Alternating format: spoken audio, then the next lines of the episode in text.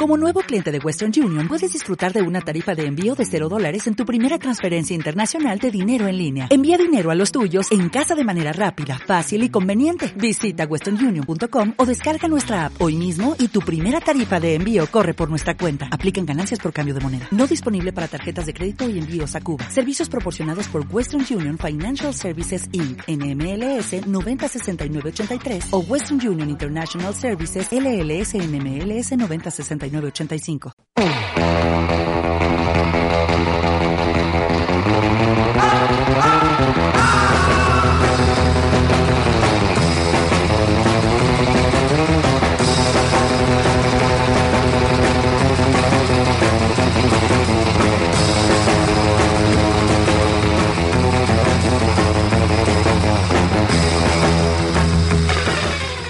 Muy buenas, amantes de los spin-offs y las risas enlatadas. Sed bienvenidos, amigos del fanatismo de lo ficticio, al programa de hoy. Esto es Fans Fiction en su episodio número 24 de esta nuestra cuarta temporada y el 109 en total. Hoy, como siempre, cuento eh, con la ilustrísima presencia ya recuperada, o al menos casi, casi. de mi compañera María Santonja, la próxima protagonista del próximo spin-off de Chicago se llamará Chicago Cats. ya se le van acabando a Chicago las eh, las excusas para hacer más spin-offs, pero bueno, alguno queda.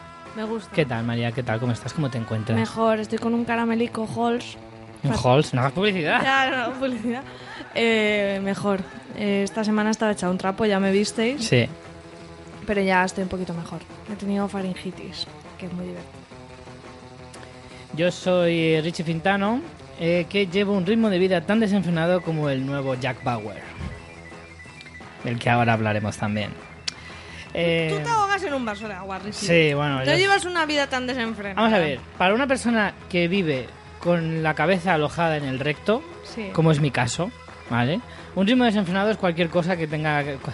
Cualquier día que tenga que hacer más de tres cosas Que te seguidas. haga moverte el sofá. Exacto. Por lo tanto, para mí es un ritmo absolutamente desenfrenado. Bueno, hoy como estamos en esas fechas ya de, de upfronts, pues es- hacemos Nos lo lo han propio. pedido, ¿eh? Claro, Nos han pedido porque mensajes. este es uno de nuestros fijos de cada temporada. Eh, para mí, particularmente, es de mis favoritos. Este es uno de esos fijos que me gusta mucho hacer cada año. A mí me gustan más los pilotos. Sí, pero esto es como un... Esto es, como- abrir boca para los Claro, pilotos. es como, como todavía queda mucho para los pilotos, ¿sabes? Pues es la fiesta de medio año, Mm. ¿sabes? Medio año antes, pues te das un, un pequeño aperitivo con, con los afros que están muy bien. Y vas viendo un poquito pues, lo que te espera, ¿sabes? Lo bueno y lo malo. Lo bueno y lo malo. Pero yo he visto, he visto cositas este año, ¿eh? No me voy a aventurar mucho, pero veo algo, veo, veo las cosas buenas mejores que las del año pasado y las malas mucho peores, lo cual lo, Lo cual hace es más muy divertido. divertido, claro. Efectivamente. Por lo Bueno, tanto, creo que este año de pilotos va a ser muy bueno. ¿Qué cadenas vamos a ver hoy? Porque lo hacemos en dos podcasts, como estábamos comentando. Exacto. Eh, como siempre. eh, Ya hemos asumido que en uno no lo vamos a conseguir. ni de Flying Free. Eh, empezamos este, este año, empezamos esta semana por la NBC y la Fox.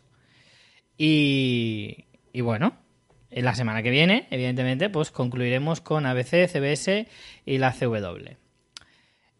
Antes de comenzar, eh, ¿algún anuncio importante que hacer, María? Pues voy a decir las cositas corporativas de la ¿No web. tenemos un Patreon nuevo? Sí, ¿quieres que lo digamos ahora? Claro, los Patreon siempre lo primero. Vale, pues... Bueno, pues digo la web y digo el Patreon, porque si no, no sabemos lo que es un Patreon. Venga.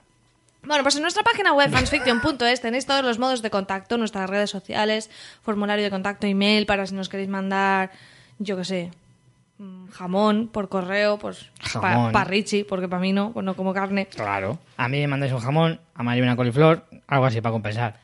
También tenéis todos los programas eh, de Fans Fiction, tenéis los programas antiguos. Por cierto, hoy nos, esta semana nos han comentado que estaban escuchando el de Friends, por ejemplo, Anda. el de Breaking Bad. Ahí hay ma- material bueno. Ah, Que pero no, se va a los greatest hits. Claro, no se- que no se eche para atrás, que hay programas antiguos que están muy bien y aún son totalmente recuperables. Además tenéis nuestros dos spin-offs, eh, Tertulia Zombie de Fear the Walking Dead, actualmente en emisión, y Juego de Tronos, Cosas de Casas, Que está que arde, que está que en arde. emisión actualmente. Y los dos modos de colaborar con nosotros. Uno es haciendo vuestras compras de afiliados a través de nuestro enlace de... ¿Vuestras compras de afiliados? Ah, ¿Ves cómo aún no estoy recuperada del todo? No, claro. Me vais a perdonar si hoy estoy Mucho un- ibuprofeno un también. poquito... Sí, porque estoy con ibuprofeno, con amoxicilina, ya no sé ni lo que digo. Eh, vuestras compras en Amazon las podéis hacer a través de nuestro enlace de afiliados, tenéis el banner en la web o podéis entrar directamente en fansfiction.es barra Amazon. Ahí compráis todo lo que queráis. Esta semana yo me compré unos cómics, por ejemplo, Mira, en nuestro enlace de afiliados. Y me tengo que comprar cosas dentro de poco, fíjate. ¿qué te tienes que comprar? Pues me tengo que comprar una funda de tablet, por ejemplo, y había algo más que ahora no me acuerdo. Por ejemplo. No sería tan importante si No. no, te acuerdas. No creo que sea de vida o muerte. Pues pero- cualquier compra que hagáis de cualquier departamento la podéis hacer a través de este enlace y a nosotros nos llega una pequeña comisión y a vosotros cuesta lo mismo. Y la otra manera de colaborar, que está también calentita, calentita, es convirtiéndose en mecenas. Podéis hacerlo a partir de 2 dólares. Además, ahora en una semana, como muy tarde, vamos a anunciar eh, nuevas maneras, nuevas recompensas para los mecenas. Y bueno, ahí tenéis algunas ventajas de ser mecenas, como estas que os plantearemos futuramente, pero también las que tenéis ya. Futuramente. Sí, futuramente. Ajá. Las que tenéis ya, como es acceder a contenido exclusivo o participar de forma automática en todos los sorteos que hagamos de, en Fans Fiction. Podéis hacerlo desde 2 dólares al mes y nada, también lo tenéis desde nuestra web. Y eh, esta semana tenemos que dar la bienvenida a un nuevo mecenas que se ha unido esta justa, justamente hace un par de días. Así que vamos a darle la consabida bienvenida a. Alba Herrías.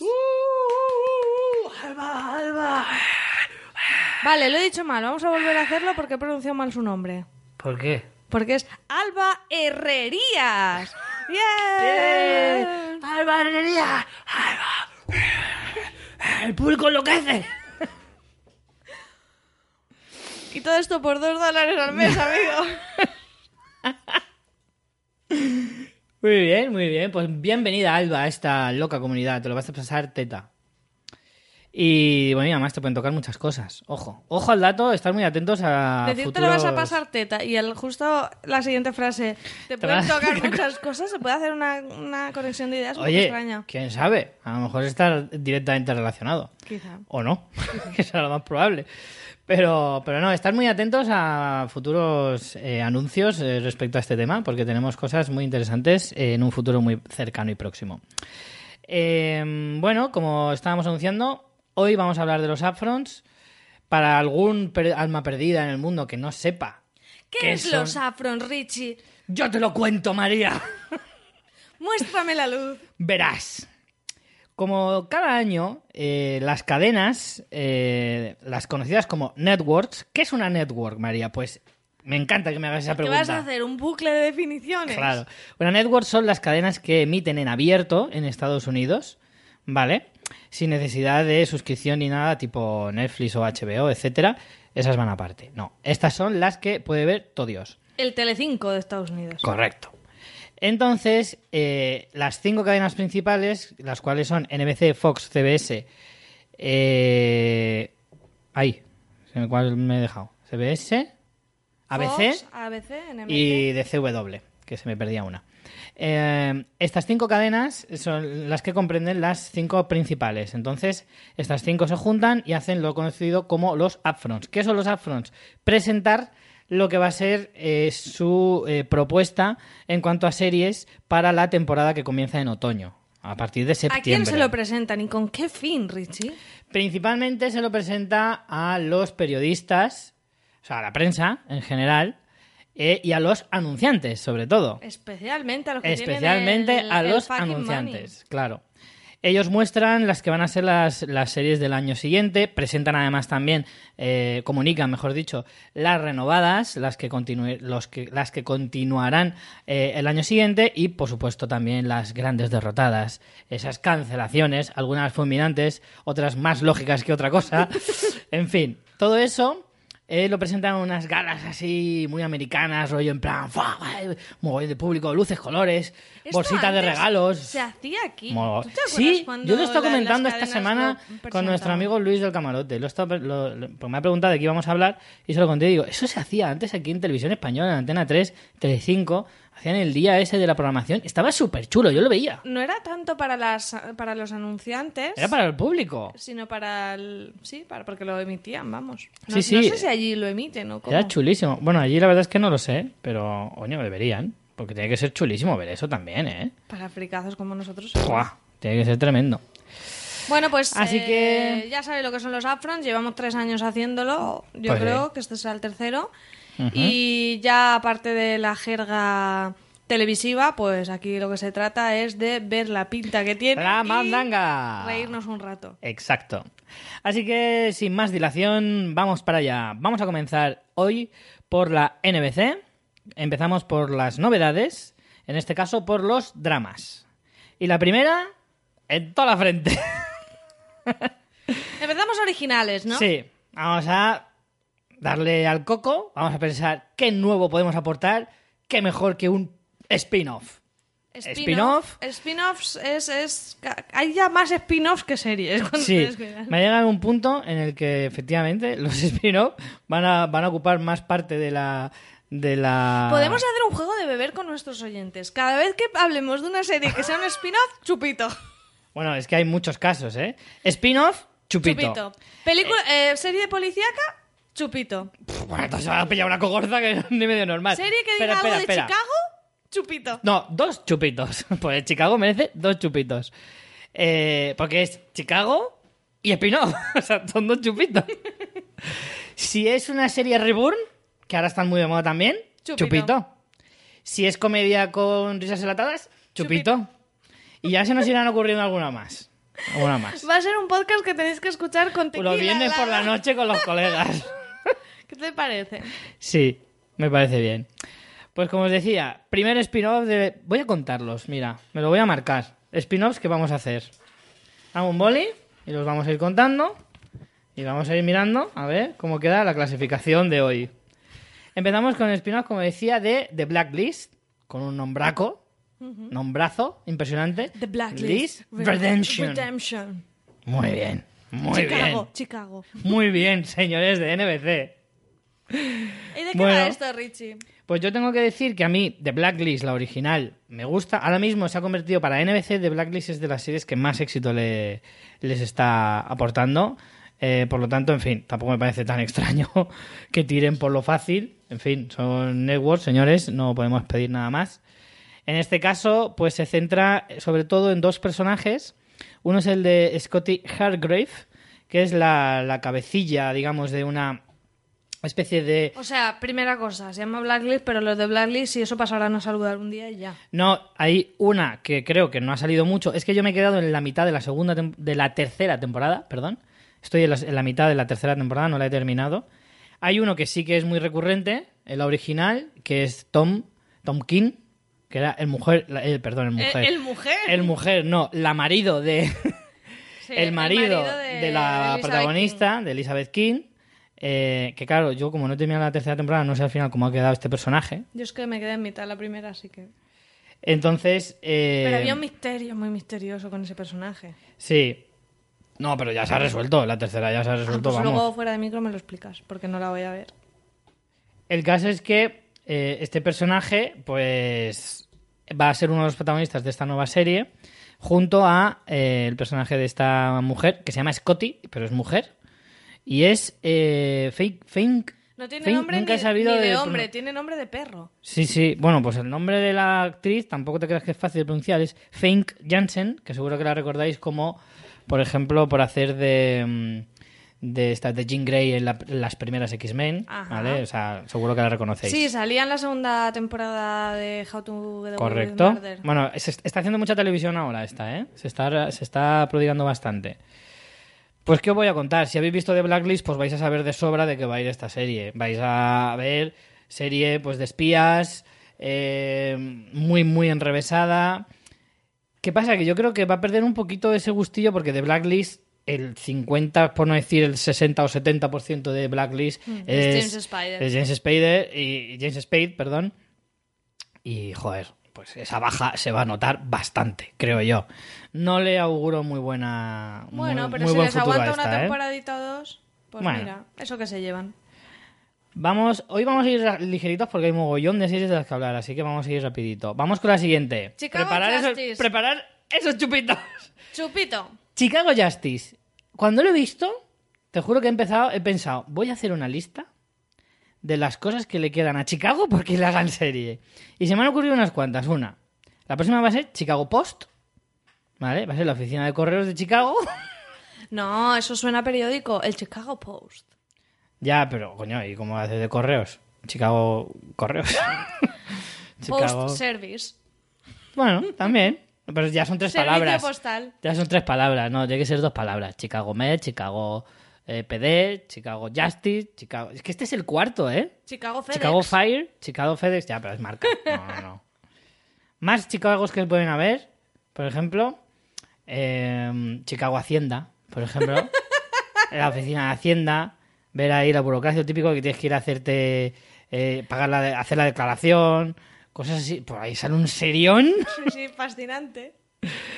En fin, todo lo que sea Chicago, pues ya pff, te vale cualquier cosa, ¿no? Chicago Socorristas, ¿eh? Una de, una de socorristas de Chicago, que no tiene playa. Pero estaría guay, ¿no? Ahí en el río, con un frío. Que hace en Chicago en invierno que flipas. Sí. Pero no sé, ¿qué más cosas se te ocurren? Chicago estanco, un estanco. Haces un estanco en Chicago, por ejemplo.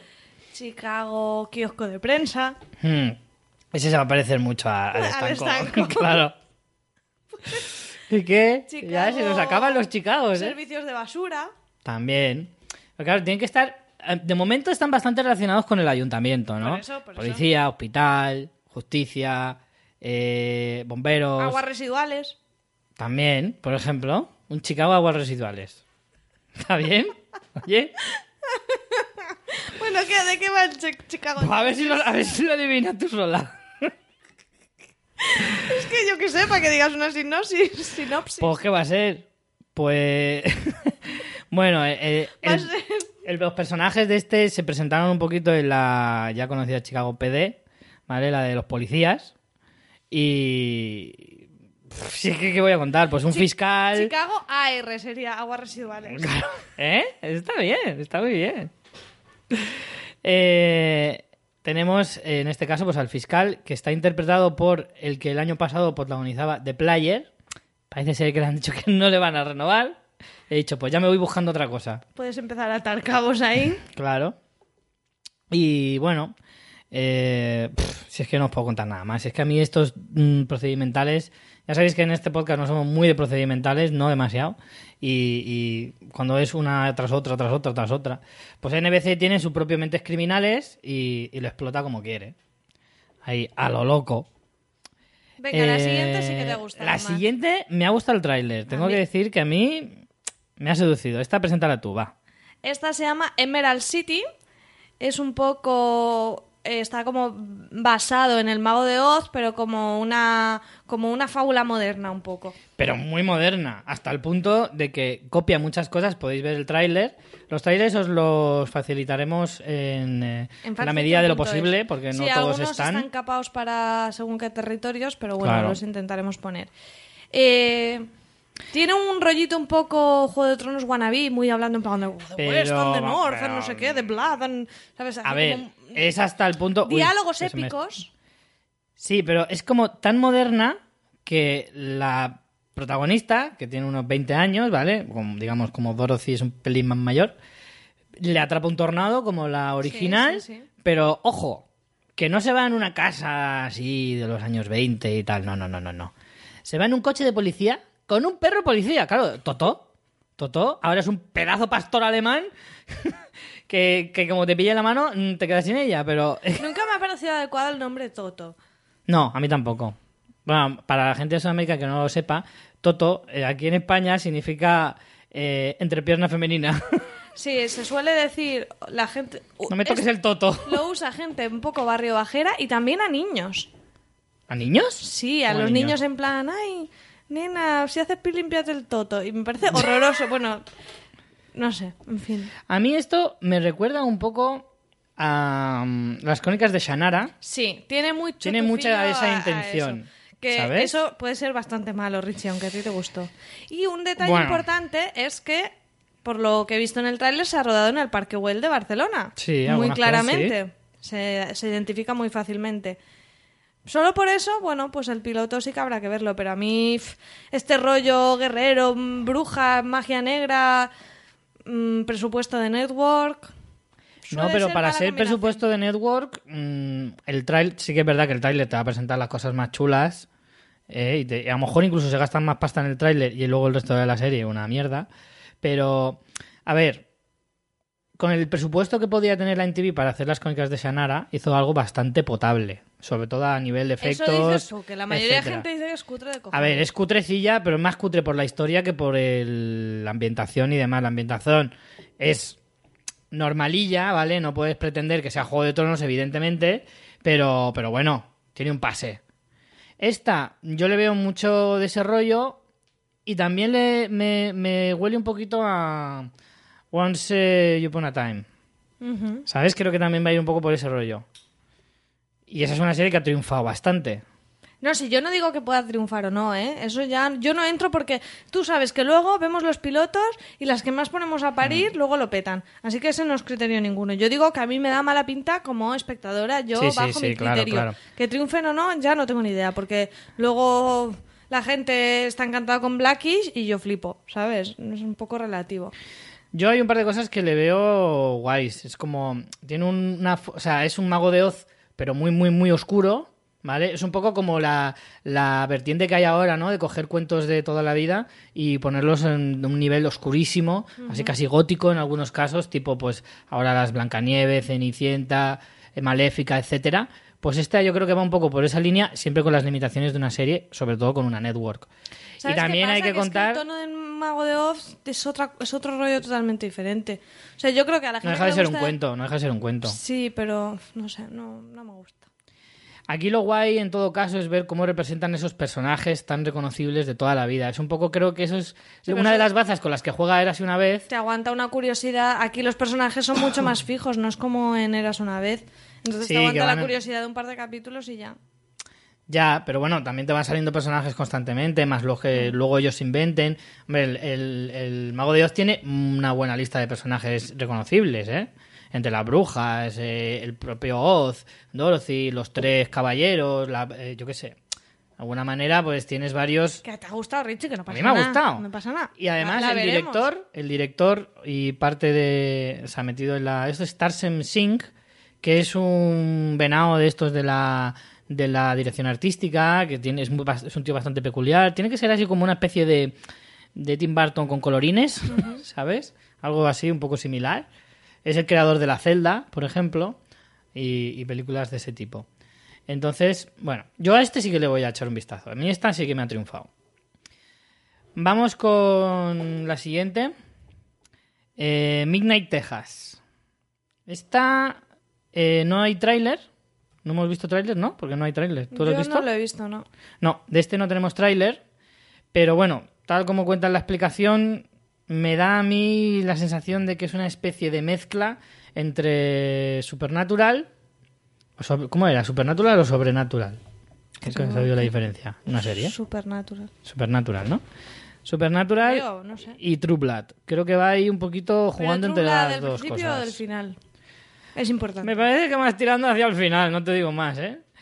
Eh, Midnight nos cuenta, pues eso, una especie de ciudad que acaba siendo como el- una ciudad alejada del mundo donde se juntan todo tipo de criaturas sobrenaturales. Vamos, que al final ahí no hay nadie que sea un vecino normal y corriente que Nada. trabaje en una panadería. Todos Nada. son vampiros y tal. Si Y... tienes panadería, pues tienes que ser un vampiro. A lo mejor, yo qué sé, tienes una tienda de abrigos, pues eres un hombre lobo, Vale. ¿sabes? La panadería puede ser un vampiro, pues como se levantan tan pronto para hacer el pan, pues eso ya Te aprovechan. cuadra bien. Ya aprovechan, claro.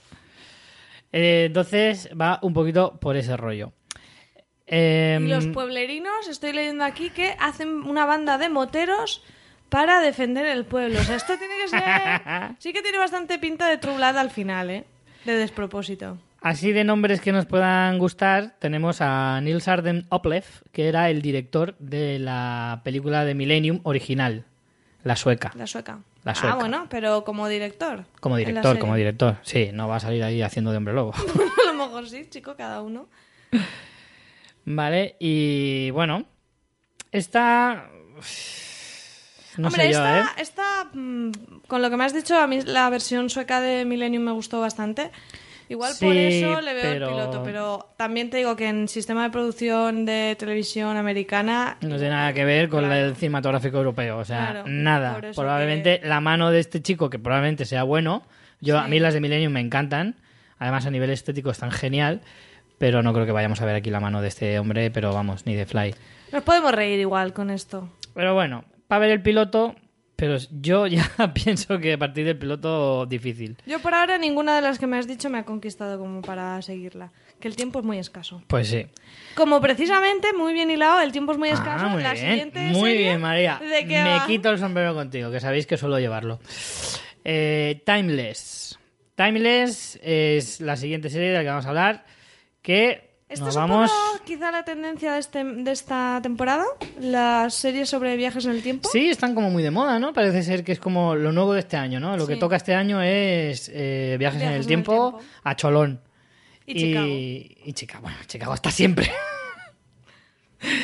Eh, en este caso, pues em, vemos un drama que tendrá eso, mezcla de acción, aventura eh, y luego pues muchas... eh, tendrá parte de historia, digamos, ¿no? Porque de alguna manera es como... eh, hay un trío protagonista, ¿vale? Tenemos a un soldado, eh, un profesor de historia, muy adecuado para esto, y un científico que se juntan para intentar evitar la destrucción de América a lo largo de la historia. Es decir, ellos viajan en el tiempo para intentar... Esto es el Ministerio del Tiempo. Pues sí, yo lo he pensado, yo digo, ostras, a ver si es que han comprado los derechos y se lo están eh, apropiando así a lo loco. Pero bueno, el tráiler no pinta mal. No pinta mal. Yo esta sí que me ha generado cierta intriga, de alguna manera. Y lo que sí que me chirría un poquito es que uno de los personajes, que creo que es el soldado, me imagino, es, eh, es un negro que es el típico negro graciosete. Por lo que pinta en el tráiler tiene toda la pinta. ¿Sabes? También entiendo, también tener en cuenta de que la serie no está subtitulada, ¿vale? Eh, o sea, la serie, el tráiler. Y entonces a veces cuesta un poco de pillar. Pero por lo que yo entiendo, les han robado la máquina del tiempo al gobierno que tienen, ¿vale? Y tienen que intentar eh, perseguir a ese ladrón que es el que va a intentar destruir América eh, con un prototipo de otra máquina del tiempo. Y va un poco en ese rollo, ¿no? Viajan en el tiempo, siempre se les da una oportunidad. Pero el tráiler, por ejemplo, nos muestra eh, el accidente de Hindenburg. ¿Es ese, no? ¿Lo he dicho bien? ¿No? Cuando se estrella el Zeppelin. ¿Ese tan famoso? Sí. No, No, sé. no, no A lo lo mejor sé, estoy no. pegando una patada al libro de historia. No lo sé, no lo sé yo, Richie, eso. La historia de Estados Unidos voy bastante mal.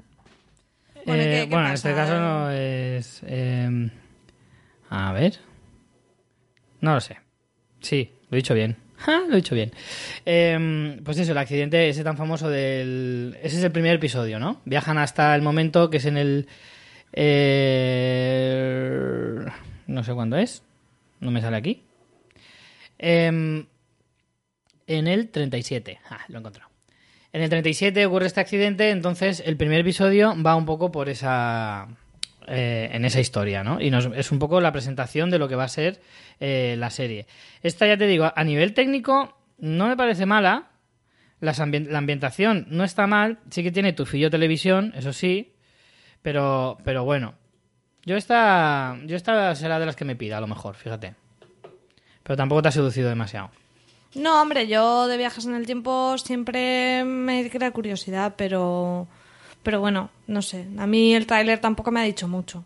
Pese a que es una temática que me interesa, vamos. Mm. Vale, vamos con la siguiente. Eh, de esta tenemos trailers. De esta This no is lo recuerdo. eh, a ver. This is Us- Sí, sí hay trailer. Sí, tenemos a Peter Petrelli. Esta es un poco mal rollerilla. Sí, porque es Hay un embarazo de trillizos. ¿Es Pero es como una dramedia. Es que las, dra- a las, las dramedias a las network no le pegan. No saben Espérate, a ver si hacerlas. estoy mezclando yo una. Sí, sí, es esta, la del embarazo, con sale Peter Petrelli. Vale, que son trillizos y uno no nace. Sí. Y luego hay una mu- mujer que tiene sobrepeso, bueno, que tiene obesidad. A ver, y la idea, la idea es que todas las personas que han nacido el mismo día, están conectadas. ¿Vale? No sé muy bien con qué criterio. ¿Con qué fin? Aparte. Sí. Eso parece la típica premisa de que quieres destacar respecto En a el los- piloto. Claro, respecto a los otros, pero que luego Sí. te da igual y te lo pasas por el forro. Es muy, es muy siete vidas en España, ¿te acuerdas? Sí. El argumento era de un chico que despierta del coma tras no sé cuántos años y luego era una sitcom normal y corriente de ese chico junto con el resto de amigos.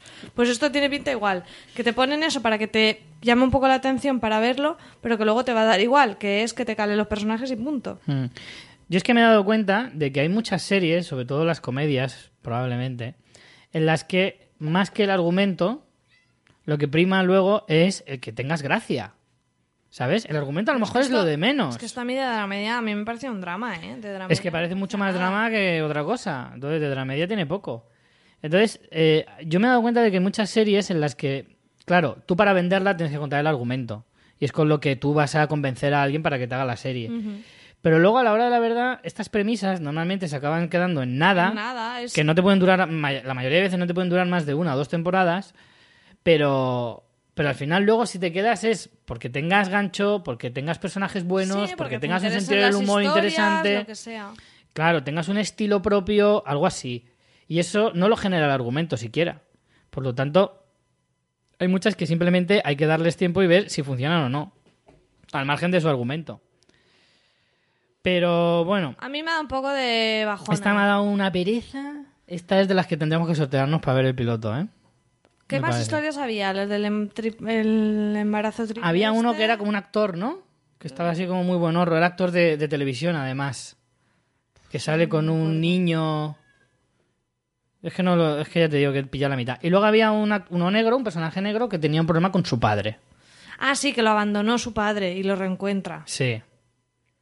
A ver, Son varias historias cruzadas. las historias no, no pintan mal, pero es eso. Lo veo un poco drama. Mm, un poquito, sí. Vamos con más cosillas. Creo que no nos quedan. Ah, sí, nos queda un drama más. Este, este me mola a mí. este lo voy a ver yo. Se trata de Taken, que seguro que os suena. Y es. eh, No te metas con Liam Neeson. Exacto.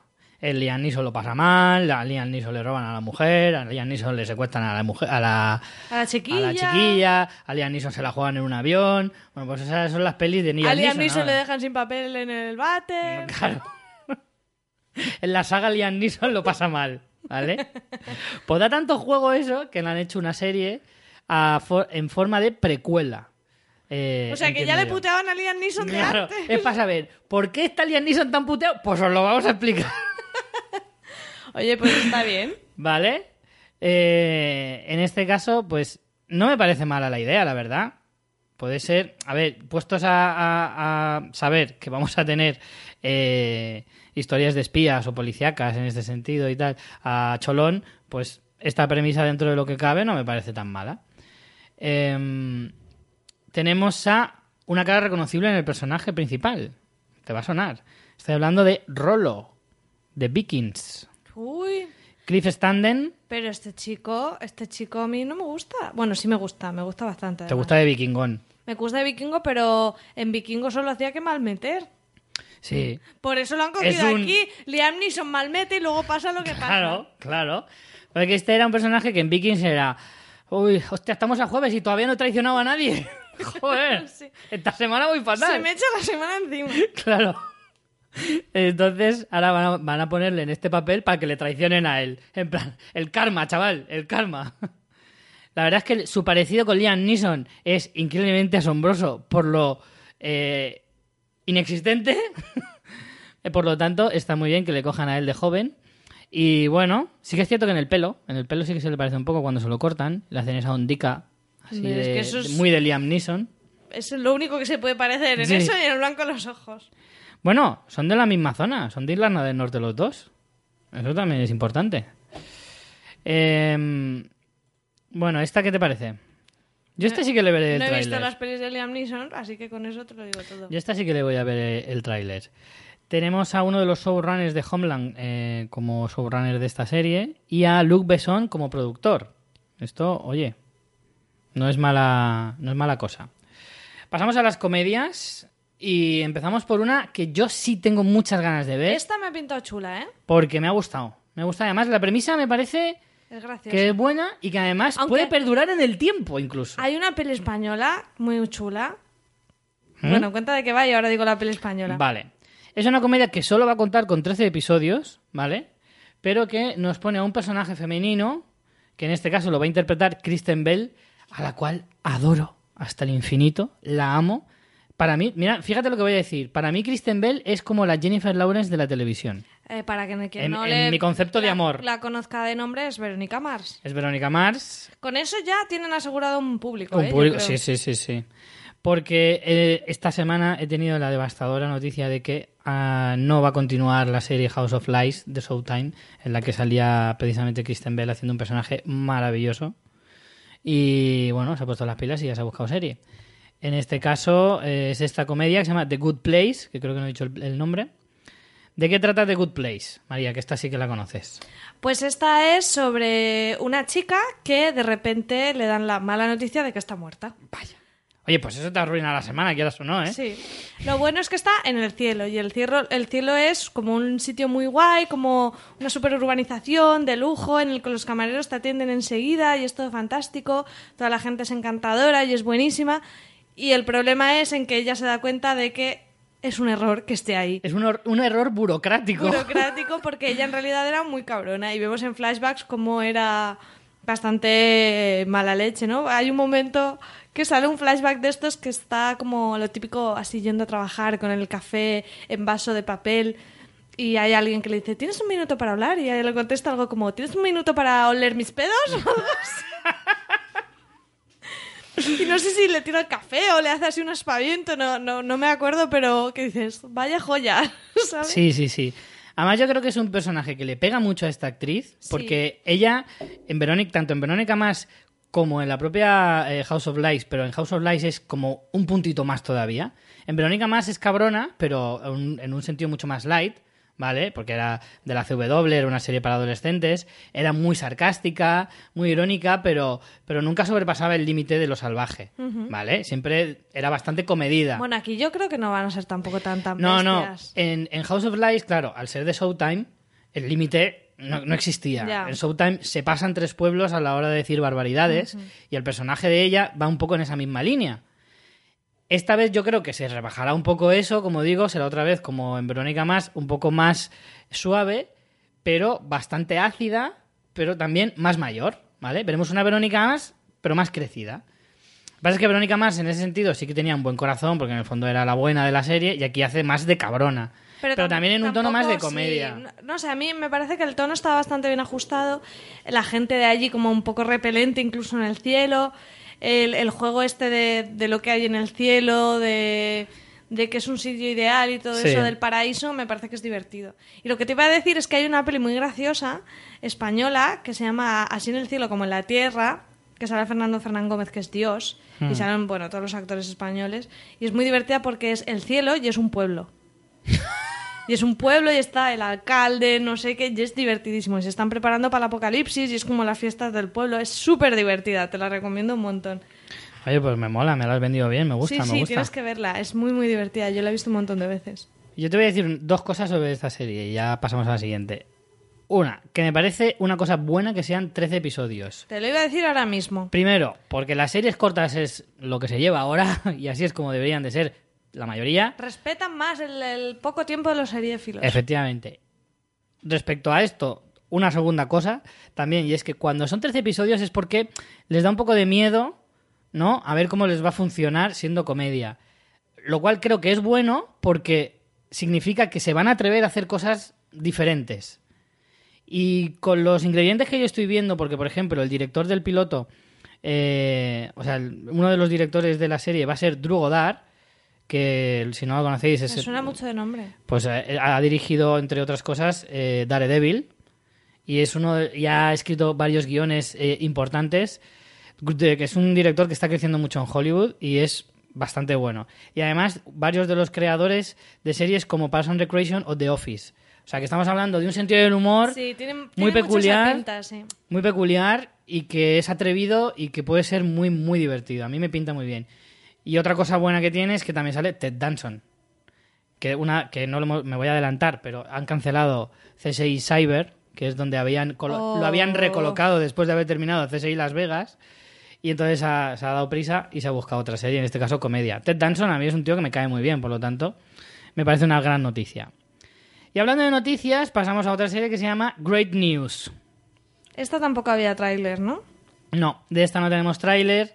Eh, lo poquito que podemos decir, pues que se trata de una comedia ambientada en eh, un eh, telediario. A mí ya ¿vale? esto ya me suele gustar, todo lo que sea Un noticiario. metatelevisión.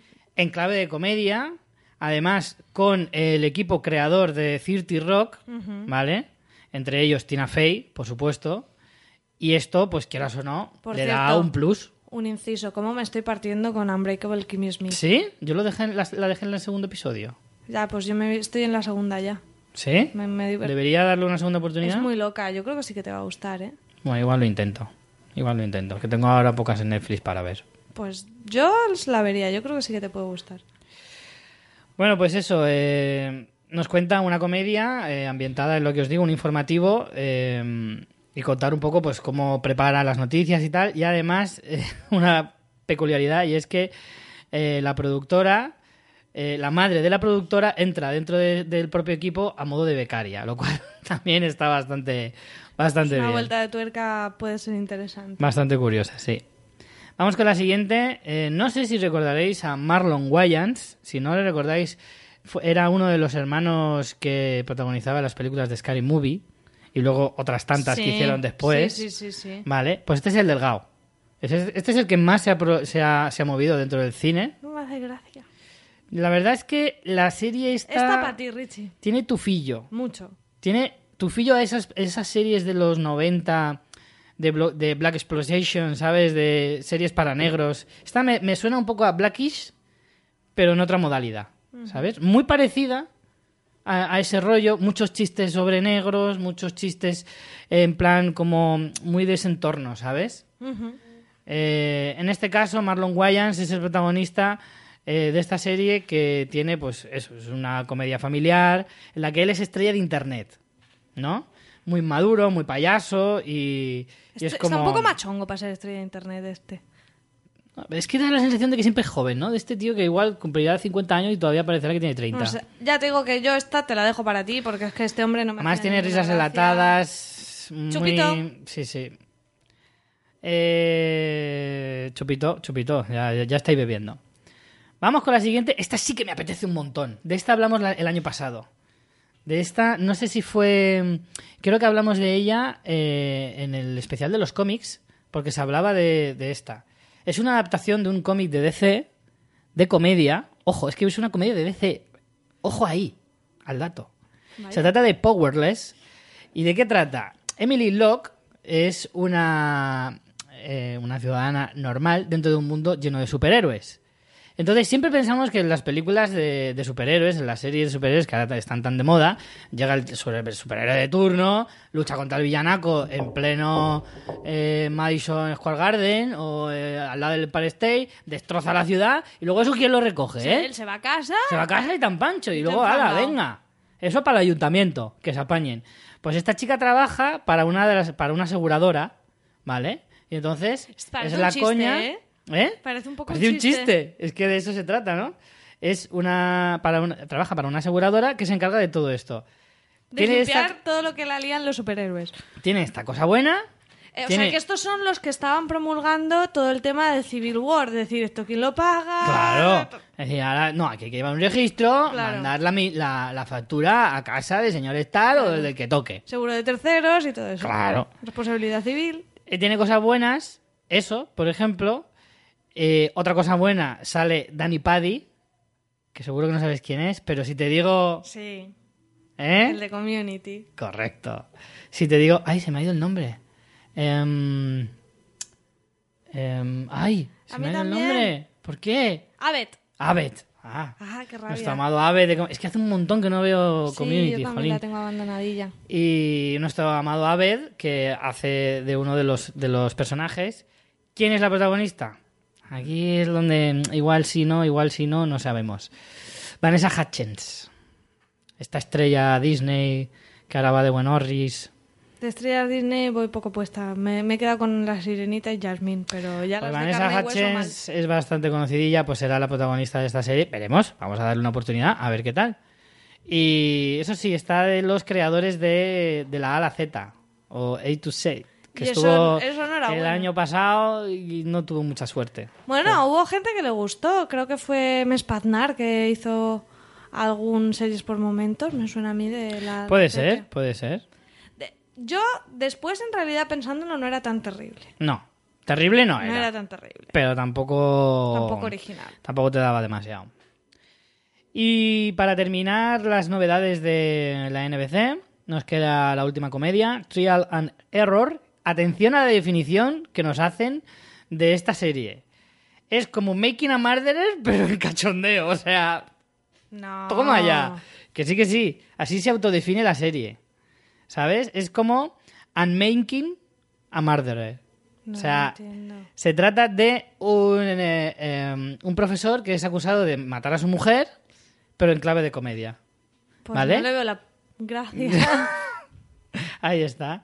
Está el abogado, un abogado de, de una ciudad grande que se va a una ciudad pequeñita A y veces- se ve envuelto a en a este veces caso. Las reinterpretaciones de las tendencias son perversas Sí. y muy extrañas. Muy ¿eh? extrañas, muy extrañas.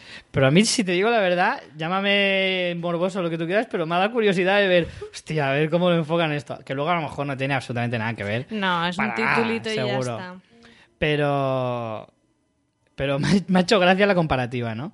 Tenemos a John Lithgow eh, como protagonista, que es el profesor acusado en cuestión. Pero yo creo que esta va a ser. La gracia es ver un poco todo lo que todos los personajes secundarios, que parece ser que hay bastantes, ¿vale? Que cada uno será más loco que, la- que- que el de al lado. Y va a ser un poco, pues, toda esa historia, ¿no? Eh, pues intentar demostrar que él no mató a su mujer cuando a lo mejor parece súper evidente que sí. Va a ir un poco en esa línea. No sé, a mí este sí que me ha, dado- me ha llamado un poco la atención. A ver por dónde tira. La traducción sería como ensayo-error o algo así. Sería... Sí, más o menos. Bueno, pues esto en cuanto a las novedades. Yo de lo que hemos comentado así, por hacer un repaso de un vistazo de, NMC de NBC, eh, de dramas me están dando un poco igual todos. Quizá vería pues la de Timeless un poco por porque es de viajes en el tiempo, pero vamos, en realidad ninguna me ha llamado mucho la atención. Y de comedias sí que me ha gustado bastante The Good Place, lo que he visto del tráiler. Y Great News por la temática, sin ver el tráiler, también me mm, compro.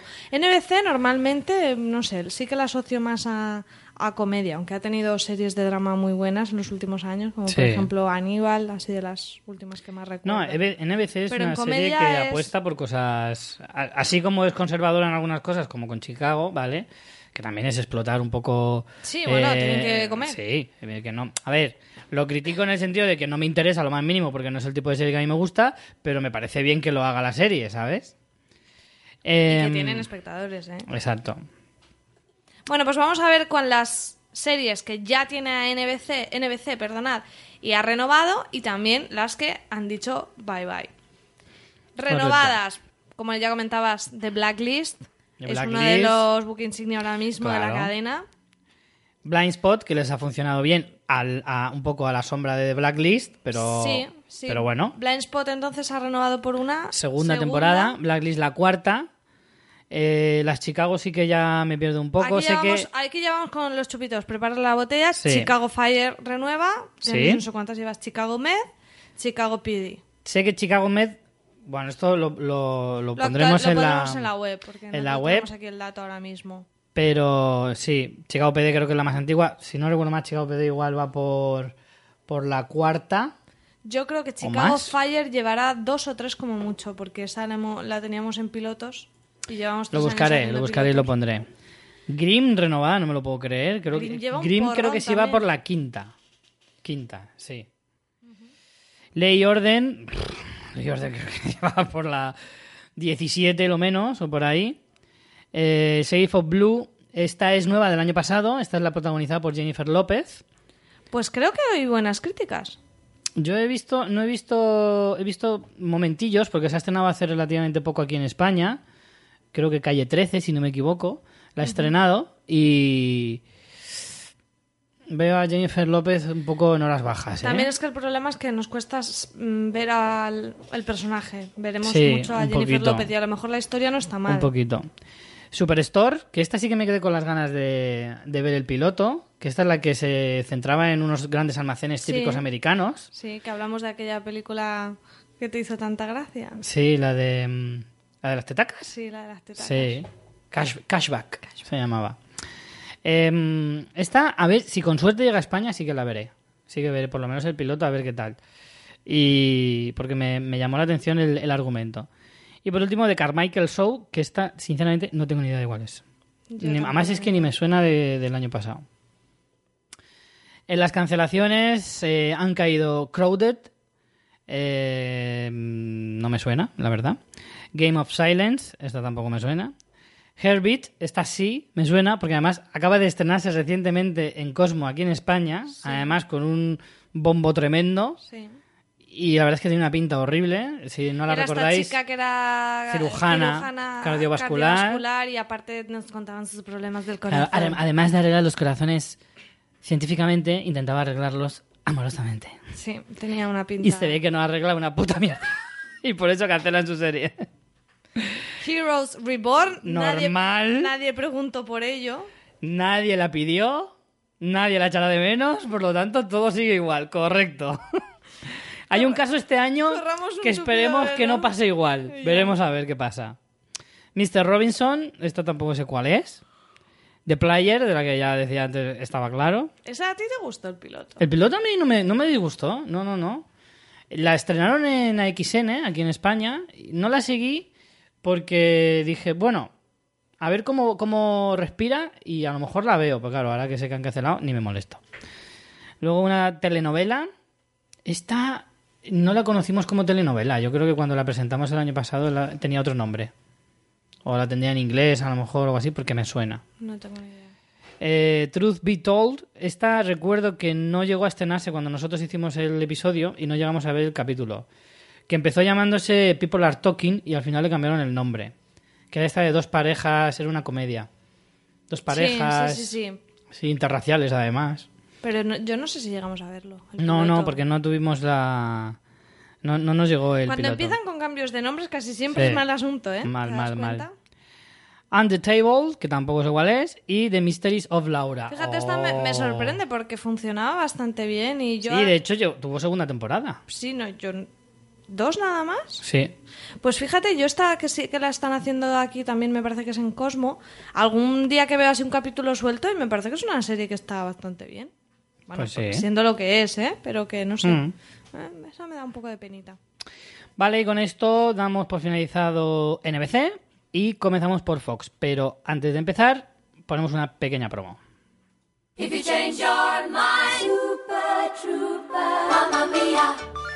Robin, Premios Nobel, Ikea, Avicii, las albóndigas suecas, la socialdemocracia, Ingmar Bergman, Carola, el lago Malare, los vikingos, Spotify, el Tetrabric, Greta Garbo. y mucho más en haciendoelsueco.com, el podcast de la cultura sueca. Ah, y también ABBA.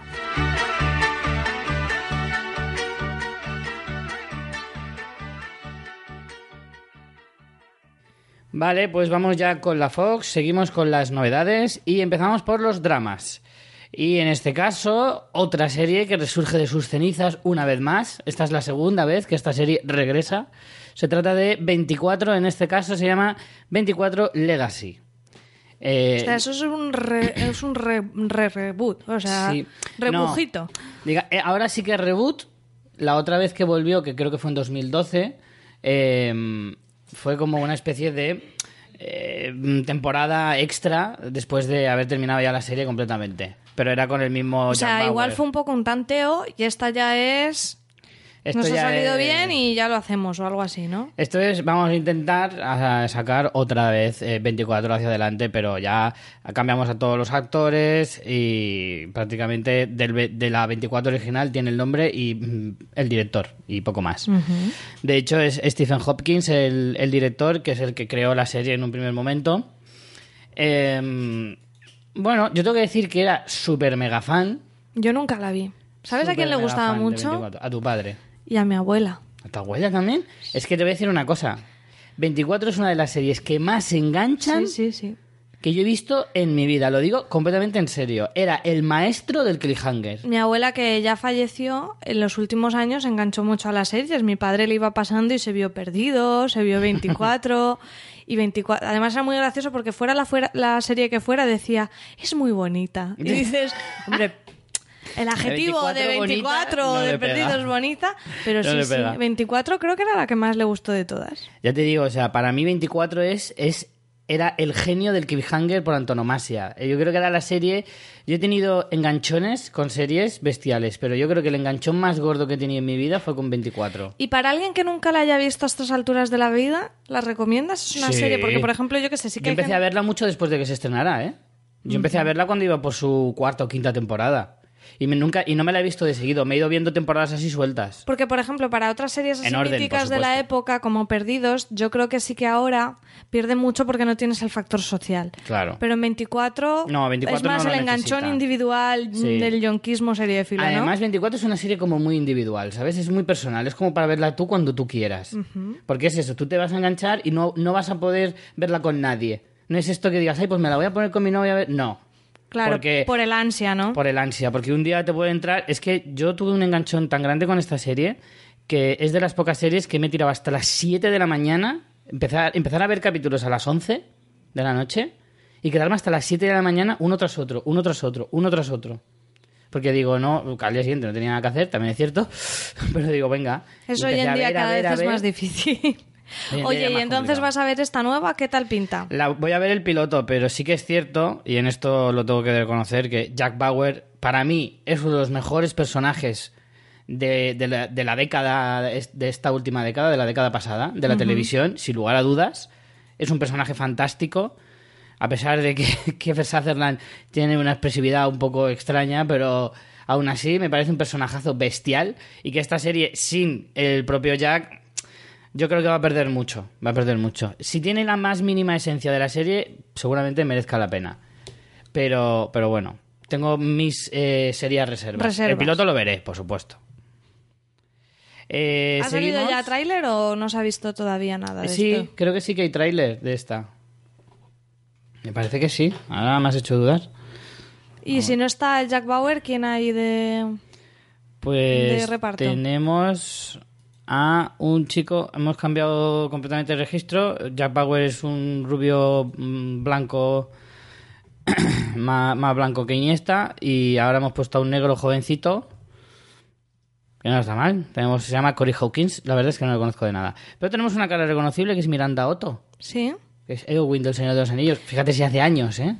A esta chica se le había perdido la pista. Ah, ¿eh? vale, pues sí que hay tráiler, sí lo he visto, pero no me había Sí. fijado que sí, sí que hay 24. trailers. Sí que hay trailers. Vamos con la siguiente. Rescatamos uno de los clásicos más clásicos de la televi- del cine en general, que es El Exorcista. Sí. Ojo. Está, bueno... ¿Qué te pareció el tráiler? Llevamos bastante tiempo con este tipo de series de... Para llamar la atención, por Mm. lo menos tienes que cogerte a algún título reconocible. Eso casi siempre echa para atrás, pero a veces sale muy bien, como tuvimos, por ejemplo, Aníbal, ¿no? Quizá Sí. la, la más destacada en ese sentido. A mí el tráiler no me ha disgustado. Tenemos a Gina Davis, Gina Davis mayorcísima, pero Hombre. Gina Davis en todo, en todo su esplendor. es una señora, o sea, es, una ¿eh? señora con sus años y sus carnes, pero esto estupenda. Y para mí es un valor bastante añadido. A mí esta Sí. mujer me, me tiene, tengo mucha simpatía hacia ella. Eh, después tenemos a la doble de, Lindsay, de Lohan, Lindsay Lohan. Debe de ser de una prima lejana, de estas que viven en Sí, un pueblo de Texas o algo es, así. es la que parece que es la exorcizada. Y ¿Es esa o la otra? Es que hay dos chicas. ya, no una me rubia y una claro. pelirroja. Yo creo que es la rubia la exorcizada esta. Exorcizada. Sí, la pelirroja en Y realidad no Jenna se le Davis es la madre inquieta. Y después está un cura buenorro, que siempre está Hay bien. dos curas. Hombre, está claro, está el cura buenorro, buenorro, que es el progresista, ¿no? Este es el... el- Sí, y el que El combativo, y tiene como sueños y de su pasado y entonces acude a su maestro, Mm. que es el que, Que es el pi- atormentado, y es el que la pilota es de, de- de exorcismos. Es un poco emo, ¿no? el otro es... Ay, Joto, es una mierda, macho. A mí no me ha disgustado, sabes que no es mi género especialmente el terror, pero yo creo que tiene una factura Pero es un terror muy llevadero, no es Sí, un terror sí, por terror. eso yo esta la podría llegar a ver. Pero aparte, me parece que tiene una factura bastante correcta, los nombres que hay detrás son, son interesantes Y está claro que lo que hacen es un poco rememorar la ambientación, no van a hacerte la historia en plan calco. Mm. Y yo creo que eso siempre es un plus. O sea, porque si vas a hacerme la misma historia años después, Claro. que encima es una obra mítica y no te va a salir igual, para eso no hagas nada porque es que no te va no, no vas a salir ganando en ningún sitio. Pero si coges esa idea, concepto, ambiente, lo que sea, y haces una historia alrededor de eso, sí que puede ser interesante. y Hmm. Esto al fin y al cabo va de exorcismos. Es un tema mucho más amplio, cogen el nombre y chimpún. Pero a mí, a mí sí que me ha pintado bien, ¿eh? Sí Pero que el me tráiler realmente, si no te dicen que es una serie, te puede parecer perfectamente un remake cinematográfico de la, de la Sí, original. Sí, porque ¿eh? la factura, ya te digo, es bastante, Sí, sí, bastante buena. Tiene muy buena pinta en ese sentido. El, el piloto está dirigido por Rupert Wyatt, que entre otras cosas ha hecho pues la segunda parte del Planeta de los Simios, esta de las modernas. Y bueno, es un, otro reclamo. Y no abandonamos las viejas glorias y ni el, el ¿Esto mundo es del chupito? cine. Hemos dicho que... Sí, Esto es remake, ¿no? Remake es chupito. ¿no? remake o peli o serie basada en peli, sobre todo si es antigua, pues los exorcistas de los 70, ahora vamos un poco más allá, a los 80, y rescatamos un peliculón como es Arma Letal, Esto merecería De estos- dos chupitos por lo menos. por lo menos. Esto se lleva hablando tiempo, ¿eh? También te lo digo, se lleva hablando Tú tiempo. que sí que eres así fan de Arma Mucho, Letal, porque yo mucho. como que pasando, eh, no, no por nada, sino que nunca me he acercado a ella. No soy yo muy de acción y, y por eso tampoco... ¿Qué te ha parecido el tráiler? Tengo aquí, estoy un poquito más Más escéptico. Más escéptico. Así como el exorcista has hecho una muy buena definición, que es si heredan la ambientación y la idea global sin ir directamente al argumento, va bien. Aquí creo que eso no funciona. Más que nada porque en esta historia lo que, lo que llevaba más, más el peso era precisamente los personajes. Eh, Murtaugh y Riggs, interpretados por Mel Gibson y, y Danny Glover, evidentemente es lo que ha pasado a la historia de esta película, más allá del argumento o más allá de que sea el look ochentero y tal, cosa que tenían casi todas las películas en esa época. En cuanto a estilo, Eran similares, eran ¿no? todas iguales. O sea, no hay diferencia entre esta y, por ejemplo, Super Detective en Hollywood, por ponerte un ejemplo. ¿Sabes? Lo único que cambiaba era eh, la- eso, el carisma de, la, de los personajes. ¿Qué pasa? Que los dos que han escogido, en mi opinión, no, se llegan, ¿no? ni de lejos. Pero ya no solo por carisma, sino que no, no te recuerdan a ellos en lo más mínimo. A lo mejor esa es la intención, ¿no? Es decir, no queremos eh, tampoco ser exactamente iguales que la, que la original, pero creo que se han alejado demasiado. Eh, Crawford es quien interpreta a Riggs, el papel que hacía Mel Gibson, y Damon Wayans, otro de la familia Wayans, eh, que tiene serie esta, esta temporada, es eh, el que interpreta a Murtaugh. Para algún loco que no haya visto nunca Arma Letal o, o no sepa de qué van, pues son dos policías eh, antagonistas, o sea, la historia de siempre. Vamos, una ¡No buddy- necesito compañeros! una buddy movie de toda la vida. Eh, Riggs es un tío súper alocado, un tío súper mm, salvaje en realidad en sus métodos y Murtaugh es el, el comedido, el convencional, que además es más mayor que el otro, entonces pues es ese, ese contraste. Este pues también O sea, que podían hacerlo normal sin llamarle arma letal, pero Claro, porque pero es lo de siempre, pero le pones el nombre. mola más. Exacto, lo de siempre. No, más que nada porque si no le pones arma letal, es una serie como hay. Como otra cualquiera. Cada, cada año hay dos o tres. De dos policías que no se llevan bien, que son antagonistas. A veces son un chico y una chica, a veces son un negro y un blanco, a veces son. Un viejo y un joven. Sí. La cuestión es que hay alguna diversidad ahí y que no se ven bien por el motivo que sea. Pasamos a la siguiente. Chupito. Y Chupito, volvemos a. Está- estamos nostálgicos, ¿eh, Fox? Estamos nostálgicos. Estamos tirando de meroteca, Fox. Sí, sí, se nos acaban las ideas, Fox. Prison Break regresa. Si. Bueno, no quiero hacer. Bueno, es que no sé si se considera spoiler si digo cómo acabó la, la original y cómo va a empezar esta. Hombre, es necesario, quizá, ¿no? Sí, porque. Quien bueno, no quiera saberlo, que se salte medio más, minuto. Si tenéis intención de ver esta, os vais a enterar igual porque en el propio tráiler lo explican, lo dicen. Y es que eh, se suponía que al finalizar la cuarta temporada de, de Prison Break, lo cual ya para los pocos que llegamos hasta ese punto, el suicidio era una opción, era una opción muy palpable, eh, porque aquello degeneró sangrantemente. Creo que este es un ejemplo perfecto como el de Héroes. Tuvo una primera temporada Fue espectacular. de- muy de esa época, ¿no? 2004. Sí, yo creo que 2000, coincidieron por ahí. una diferencia de un Huelga año. de guionistas, toda esa mierda. A esta Prison Break la huelga de guionistas le afectó en la tercera temporada, a Héroes en la segunda, así que se llevan un año, nada más. Pero en esa época es cierto que las dos eran punteras en su primera temporada Sí. y las dos tuvieron el mismo, el es que mismo esa, final. esa fue Y es una muy buena caer, época de caer, series. caer. Lo que pasa es que muy pocas se sobrepusieron a, a la huelga de guionistas. Eso es cierto. Perdidos y alguna más, pero de las... Y Perdidos también notó el bajón, Y lo ¿eh? notó, y lo notó, pero que quiere decir que en realidad ese momento fue. De hecho, podríamos decir que el boom actual de las series bebe de ese momento, de ese Prison Break, de Fue un ese punto de inflexión Perdidos, fue un punto de inflexión mundial, eso totalmente. Pero en cambio, la huelga aquella fue catastrófica. Deberíamos hablar un día de aquella huelga. Porque es verdad que es bastante, bastante significativa para lo que es la historia de la televisión en general. Bueno, Y podemos hacer un episodio así en plan de historia de televisión. Remember. Me gusta, vale. Bueno, eh, vuelvo con Prison Break. Es, eh, como digo, de la década pasada es una de las mejores series que tiene uno de los mejores comienzos de series, mejor dicho. Luego es cierto que degeneró a cosas horribles, pero... Cosas horribles. Horribles, Es en pero- plan, pareces un, un veterano A de la me ha- me ha guerra. He visto cosas superarlo. horribles. He visto cosas horribles, es que es muy cierto. Esta serie mostraba cosas muy horribles. Eh, entonces, supongo que la idea es eh, recuperar esa esencia. Eh, como digo, la serie terminaba con nuestro protagonista, que es Michael Scofield, eh, muriendo, ¿vale? Y aquí se intenta eh, enganchar un poco a la gente diciendo de... Hostia, pues no sabemos si murió de verdad o no. ¡Wow, qué misterio! Como esté muerto de verdad, vaya mierda de, De remake. de secuela. O sea, vaya mierda. Eso, de secuela. Así que, efectivamente, pues estará vivo, seguramente, por si no, no tiene ningún sentido.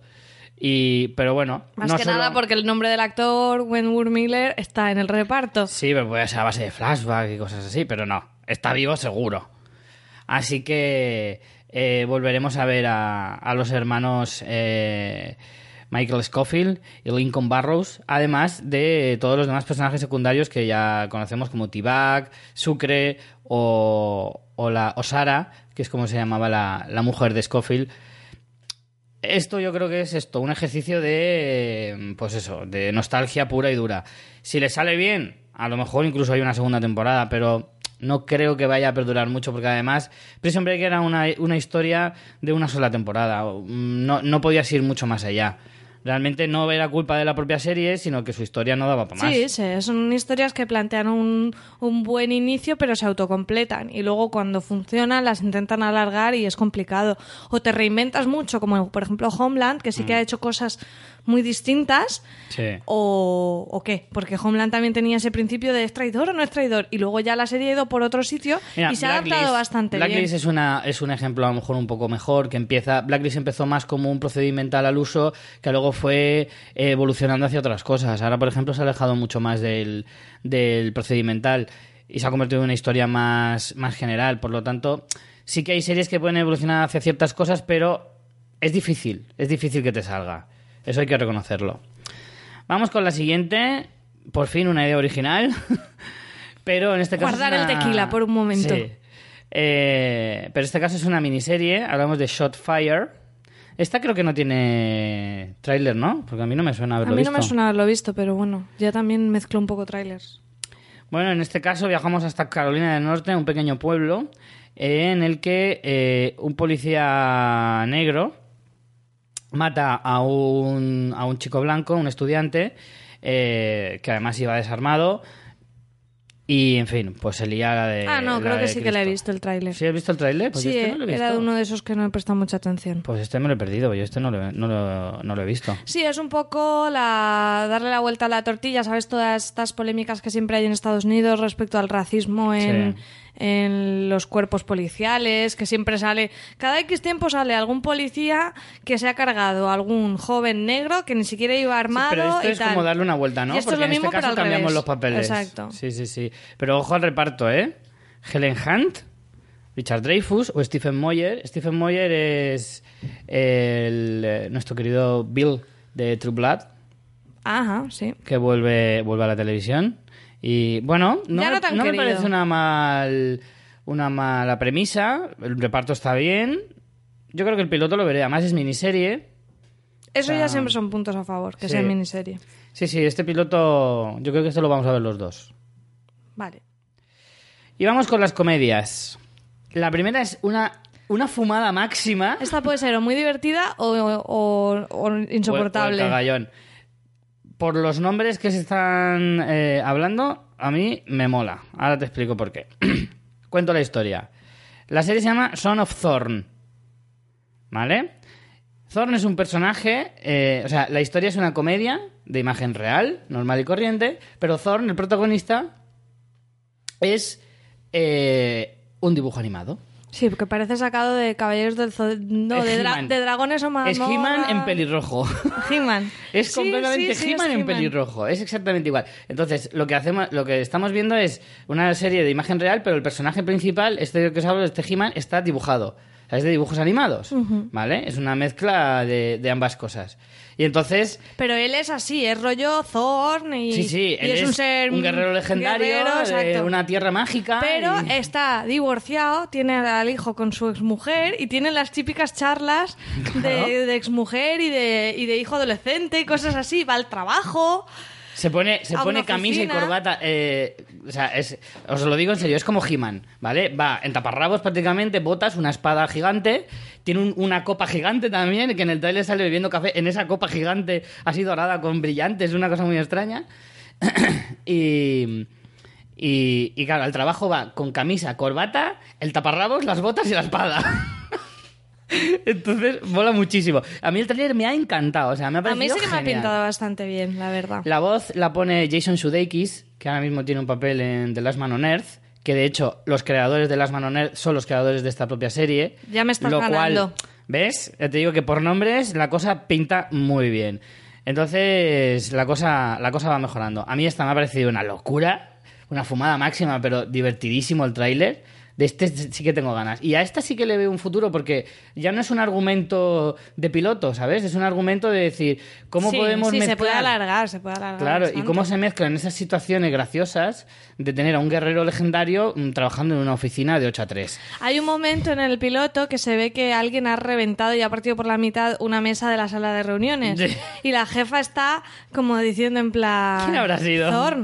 ¿Sabes quién ha sido? Y él, no, no. Y dice, a ver, ¿quién trae un mandoble gigante a la oficina? Y él, "Mm, ¿Melissa? Así, no sé, que al menos las situaciones que se plantean en el tráiler son graciosas. Sí, son muy graciosas. A mí me gusta la de la paloma gigante. Sí, también. Tienen un hijo adolescente, como decíamos, en la que él le regala una paloma gigante eh, con una silla de montar para que pueda Claro. volar, surcar los cielos y tal. Y la madre le dice, no, hombre, no, que eso es peligroso. Deshazte de esa paloma. Y dice, vale. Y le corta la cabeza a la paloma delante del crío. Y dice, ¿pero qué haces? la situación y la verdad es que son cosas como súper súper locas, ¿no? Pero tienen muy buena pinta. Vamos con la segunda comedia de la Fox, que también tiene bastante buena pinta. En cuanto a comedias, este año creo que la cosa va, va bastante sí, sí, bien. no, no hay tantas de sacarse los ojos, rollo No. Doc- Doctor Ken y esas cosas del año No, no, pasado. no. La de Marlon, que hemos dicho antes, a lo Sí, mejor es la sí que, que pinta peor. de porque sacarse. nada más te recuerda, me recuerda tanto a Blackish que es que se me saltan las lágrimas. Es que a mí este tío, ya te digo, de Scream no... Sí. no. The Scary Movie era. Bueno, vale. eso. Vamos con Making, Making History. ¿Vale? Como hablábamos antes, lo de los viajes en el tiempo. Esta también pintaba graciosa. Sí, sí, sí, sí, sí. A mí me gusta porque son eh, tres protagonistas. Me mola porque uno de ellos eh, yo lo conozco de Finales Felices. Si habéis visto alguna vez los Finales Felices, Ah, sí, es el ¿cuál que hacía de gay. Que era así como muy Ah, sarcástico. Vale, vale, yo estaba diciendo este chico porque me suena, ¿de dónde lo he visto? Vale, es el de Happy Endings, Mm. Es el de cierto. Happy Endings, que era este, el Cierto. gay que era súper ácido, súper sarcástico. Sí, sí, sí, sí. Y que tenía unas salidas bastante buenas en realidad. Pues aquí yo creo que hace un papel similar, pero diferente. Y, Viaja en el tiempo los fines de semana y trae a su profesor de historia de la universidad o algo así, pero es que lo mejor es que la máquina del tiempo es una tienda de campaña. Sí. Es- no, es como una bolsa gigante, es como un saco de dormir Sí. para dos, más o menos, o sea, no es más. Y dentro tiene una especie de consolita así pequeñita, y entonces se meten los dos así como muy juntos y viajan en el tiempo. A ver, es que la Que premisa está, es está súper genial chorra. el día que lleva al profesor de historia al garaje y le dice, esto es una máquina del tiempo, métete. Y el tío en plan, a ver, ¿qué historia conoces de un tío negro que haya ido a un garaje y se haya metido en una bolsa, en un sótano y haya acabado bien? ¿sabes? Es como diciendo, ¿cómo, cómo quieres que me fíe de ti? No, pero mola porque luego ves situaciones en las que ellos están pues en el siglo XVI, el siglo XVII, en una taberna, por ejemplo, y se ponen a, a- a- a soltar frases célebres de películas, por Sí. ejemplo, Show me the- me the the money, money. de Jerry Maguire, súper bueno, y todo el bar se pone a gritar Show me the money, show me the money, con mogollón de... Pero Sí. te hablo de aldeanos del siglo XVII, entonces es como, las situaciones son como muy locas de decir, esto molará, ¿no? Mezclar cosas de la actualidad en, Sí. en contextos Bueno, históricos. eso es lo que en, en el Ministerio del Tiempo ya, ya a veces vemos ese tipo de guiños y suelen ser muy divertidos. Sí, sí, sí. Entonces, no sé, a mí esta comedia también me ha dado buen rollo, ¿sabes? El tráiler me ha parecido bastante gracioso, los tíos tienen, tienen bastante carisma, bastante gracia. Sí, yo eh, creo que el casting está también muy acertado en ese sentido. No sé, a mí me ha dado muy, muy buena pinta, ¿eh? Ya te digo, las comedias de la Fox mm, apuntan maneras, ya veremos. Yo hasta desde luego veré el piloto. De hecho, Jared Hess, responsable de Napoleón Dynamite o, o Super Nacho, por ejemplo, eh, es el que se encarga de hacer esta, el piloto de, de la serie. Y vamos ahora con la mid-season. En la NBC no he sabido cuáles son las que se llaman a mid-season porque no lo he podido encontrar. Aquí en Fox sí que eh, lo he podido desgranar Separar. un poquito, lo he podido separar. Y vamos a ver con las que nos esperan ya de cara a principios del año que viene. Bueno, a mí esta que no me esperen, porque esta me ha parecido No, un rollo. A mí tampoco me, me ha llamado mucho. De hecho, no he visto ni el tráiler. Peach se llama. Peach. Es de una pues jugadora de la primera jugadora de béisbol que hará historia pues porque se convierte en la primera mujer en vestir la camiseta del equipo de fútbol de San Diego, de fútbol digo, de, De béisbol. béisbol. de San Diego. Muy rollo, historia de superación, no sé qué, pero Esto es encima muy americana. de béisbol que no nos interesa lo más mínimo. Y me da a mí que va a ser la típica crítica súper mm, superficial en realidad, ¿sabes? No se va a meter realmente. O sea, va a ser más historia de superación que realmente te estás metiendo a hablar de una crítica del machismo Sí. en el deporte. No, o sea, va a ser rollo, si quieres puedes conseguirlo y con béisbol y es que no me interesa lo más mínimo. Sí, sí, sí, tiene toda, toda la pinta. De hecho, es que, como tú dices, tampoco a mí me ha llamado especialmente la atención y no creo que sea de las que me vaya a pelear por- contigo para verla. No, esta va a ser de sombrero de los sorteos, a ver a quién le toca. vamos a usar sombreros sobre todo para eso también. Eh, vale, vamos con la siguiente, que es Star. Esta también ha sido un poco... ¿Te ha gustado mucho la, la sinopsis, no? Sí, es que la sinopsis eh, es, no sé, un poco racista, ¿no? Es en plan, tres chicas, una negra, otra blanca y otra mulata. Falta decir, una Un china... español, un francés y un inglés y van- se meten en un bar. Hombre, además es que suena que parece que estoy jugando a las cartas esas de las familias, como sale en el milagro de Petinto. Chino, chinito, negro, negrito. Full de negros chinos. Son como lo- lo- las tres reyes magas de, del pop. No sé, es que ya esa sinopsis es como, ¿y qué me quieres decir con eso? Pues la serie va, pues eso, de tres chicas que montan un grupo de, de pop. Sí. Y mm, pues, un poco, supongo que es el ver cómo, cómo funciona eso, ¿no? Cómo se crea un grupo desde la nada juntando a tres chicas monas que cantan medio bien. Yo creo que esto viene bastante del éxito de Empire, que lo ha petado tantísimo. Sí. Un poco. Que en realidad no va tanto por ahí porque creo que mezcla. O sea, Empire es muy. el lujo y todo eso, Mm. ya que a estas chicas parecen más humildes, ¿no? Pero a lo mejor sí que es un poco ese Pero ver, salto, ese claro, contraste. ver esa y todo evolución eso, de sí. cuando empiezan, que son así más pequeñitas, a cuando se establecen ya en el Star System y tal y cual, cómo funciona, eh, cómo, cómo vamos a ver ese cambio, etcétera. Entonces, sí, a mí sinceramente no es una serie que me llame especialmente Cero. eh, mi atención, así que está, está también al, al libro, al, A- al los sombrero sorteos. de los sorteos. Y bueno, como son de mid-season, a lo mejor nos podemos escaquear. Sí, a lo mejor. O ya nos pilla también descansados, que no es lo mismo verte esto así un piloto suelto. Claro. Vamos con las dos últimas. Eh, otra comedia de Mick. Esta, a ver, esta puede ser muy buena o un fracaso total. Explico por qué. Porque hay niños. Porque hay niños, pero no solo por eso, sino porque eh, digamos que está creada por dos chicos que son muy buenos, ¿vale? Pero en lo suyo. Si le sacas de lo suyo, veremos a ver cómo les sale.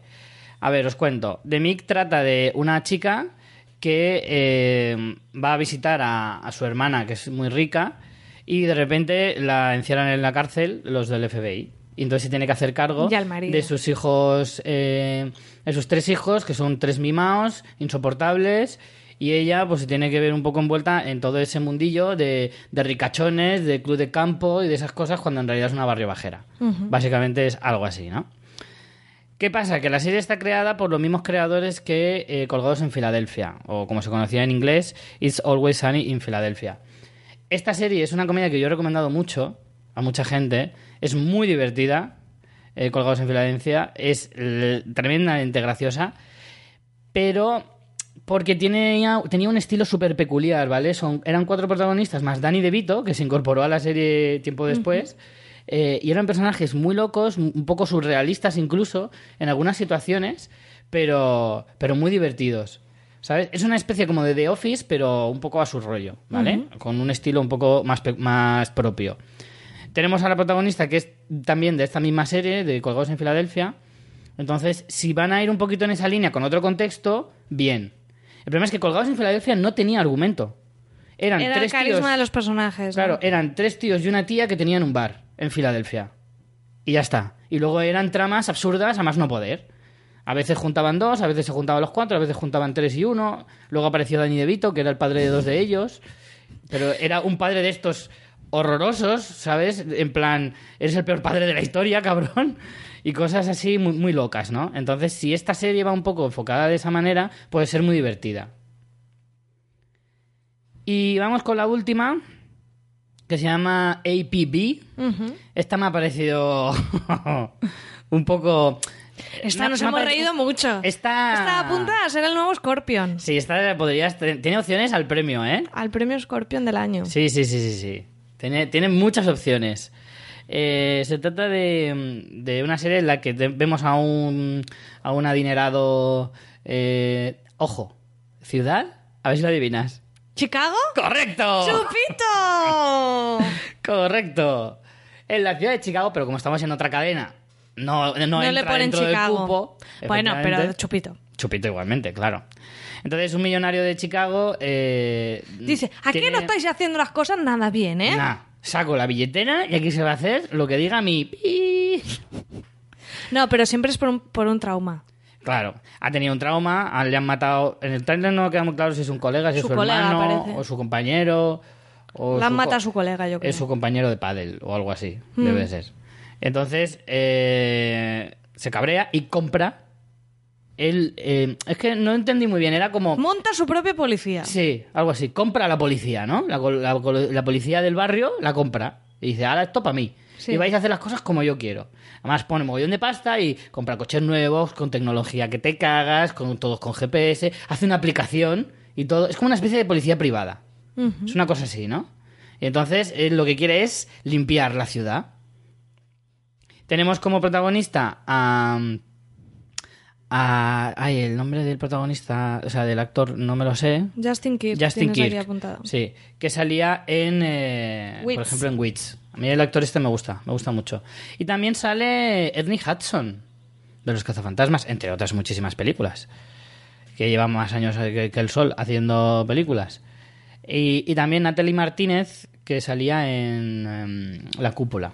Ujú. Y sale con el mismo traje. Yo creo que no se lo ha cambiado desde entonces. Sale con el mismo el, el uniforme de policía. Es idéntico al de la cúpula. Bueno, es que tampoco... Yo creo que se lo llevó y cuando llegó a esta nueva serie dijeron, ves a vestuario, da igual, ya lo traigo yo. Yo Y ya vengo arreglada de vengo de casa, ¿no? casa, correcto. Y, y eso.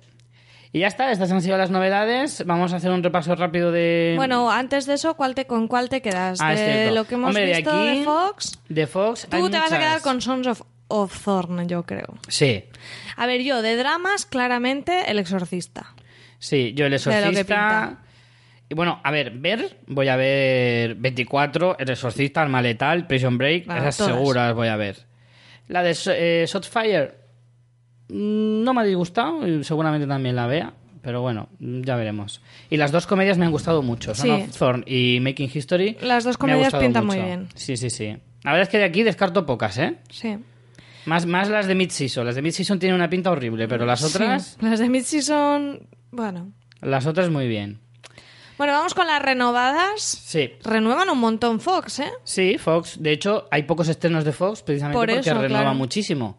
Eh, tenemos en animación eh, Boss Burger, eh, luego Bones, que pff, Bones que llevará ya 10, 12 temporadas por ahí. No tranquilamente. Yo esta ¿no? es una serie que veo capítulos sueltos a veces en la tele, pero ya está.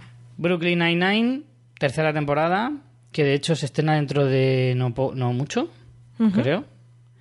Empire, que Por es una de las, de las que más éxito le está dando ahora mismo a, a la cadena. Padre de Familia, que ya es un clásico. Gotham, nadie se lo explica. Eh, The Last Man on Earth, que también se ha posicionado como una de las mejores comedias ahora mismo del Sí, panorama. Sí, de las más recientes es de lo mejor que tenemos. Lucifer, oye, ojo, que se ha establecido ahí, bien. New Girl, para mí también es una de las mejores ¿Por qué comedias. temporada va New Girl? New Girl, esta es la quinta. Uy, yo llevo mucho retraso, ¿eh? Es la quinta. A mí esta me gusta mucho, yo esta la disfruto mogollón. Me gustan mucho los personajes. Me río mucho con ellos. Rosewood, que no lo Rosewood, entendemos. Tampoco lo entendemos. Ha empezado en España hace Sí, poco también. No sí, sé sí. si en Cosmo o en qué canal. Eh, sí, creo que sí. No, en, que- en TNT, en TNT. O en TNT. En TNT. Scream Queens tampoco lo entendemos. Impresionante que esto siga adelante. Es muy fuerte, pero bueno. Los Simpson, por supuesto, eh, ya total. Los Simpson nos va a enterrar a todos. Cuando el mundo se acabe, quedarán las cucarachas y los Simpson. Eh, Y Sleepy Hollow, y que Sleepy también a lo Hollow, tonto, a lo tonto ya Que llevará... leí el otro día, yo no la sigo, pero leí el otro día que la protagonista se pira y aún así la serie continúa. ¿Qué será? ¿Tercera temporada ya? ¿Tercera o cuarta? No, tercera. no, tercera. Yo creo que esta es tercera. de la- del mismo año que Brooklyn Nine-Nine. Sí, tercera, tercera debe ser. Y bueno, Bueno, en el pozo de, las que caen, de la desgracia. Estas hay algunas que te duelen, ¿eh, Richie? Sí, sí, la verdad que sí. Border Town, que está, que estuvo dando tumbos por ahí, ahora ya sabemos por qué. Eh, Cooper Barrett Guide to Survival Life.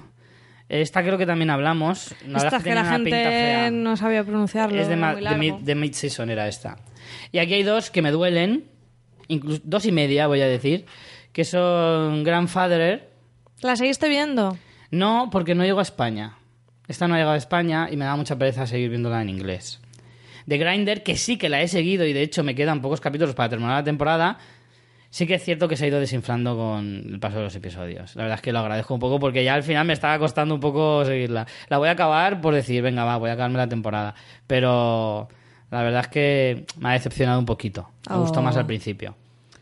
Te gustó mucho al principio. Al principio me moló un montón, al principio sí, pero luego es cierto que fue decayendo.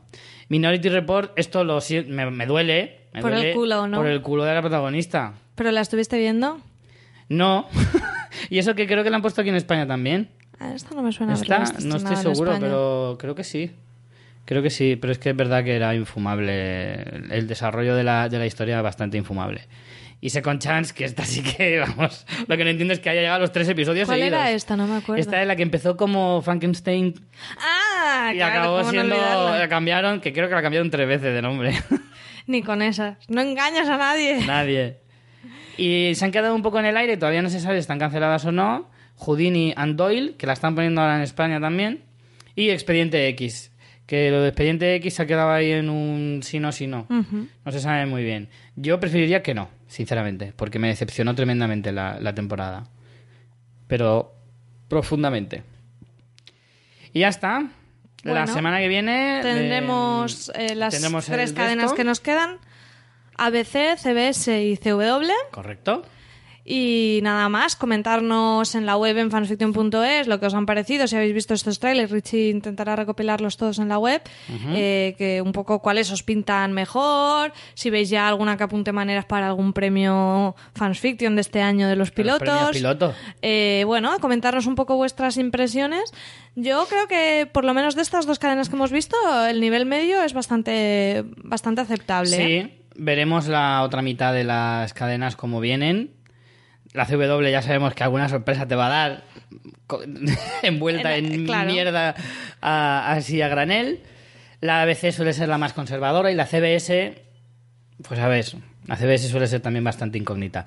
A ver qué por dónde tira. Vamos a ver, no sé. Luego nos quedan un montón más de cadenas, de estas que ya no son network, de cable en abierto, que si usa network, que si... Mm, ya a todo ya eso no se nos- llegamos. se nos va de la mano. Si veis algún estreno interesante de alguna de estas cadenas, porque nosotros siempre hacemos esto de las Mm. cinco principales, pero si veis algo, decir, ay, mira, pues he encontrado esta del canal Historia, echarle Mm. uno, comentárnoslo, podemos ver alguna suelta, pero claro, a todas, todas las cadenas no llegamos. El día que en Patreon consigamos un millón de petrodólares, Claro. eh, lo podremos De hacer podcast dólares. de podcast dólares, podremos estar viendo pilotos todo el día. Claro. Claro, porque haremos más programas a la semana. Claro, hombre, primero que haremos más programas y también tendremos más tiempo para ver las cosas, porque es que si no las vemos tampoco podemos hablar de ellas. Pero es que tendríamos que, si nos ponemos un sueldo a nosotros mismos, Sí. en las horas de trabajo tenemos que poner visionado de series. Hombre, Es claro. obligado. Es, Es así. que sería parte del trabajo, Richie. Claro. También es verdad que con un millón de podcast dólares se pueden hacer muchas cosas. Hombre.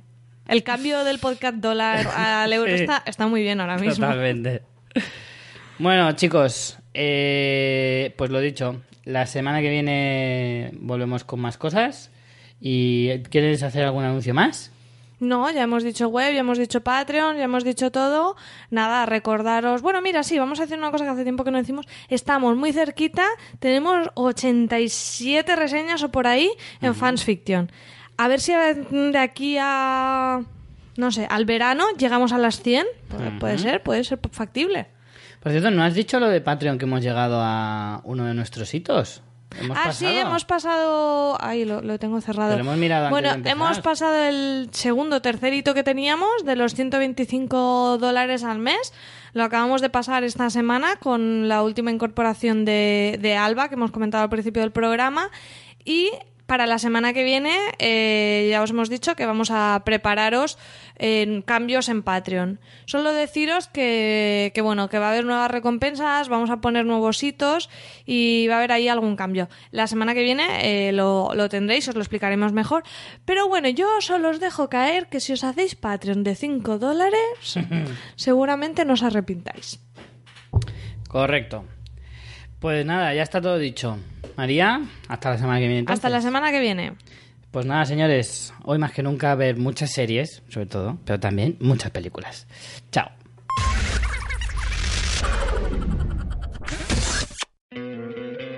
¿No te encantaría tener 100 dólares extra en tu bolsillo?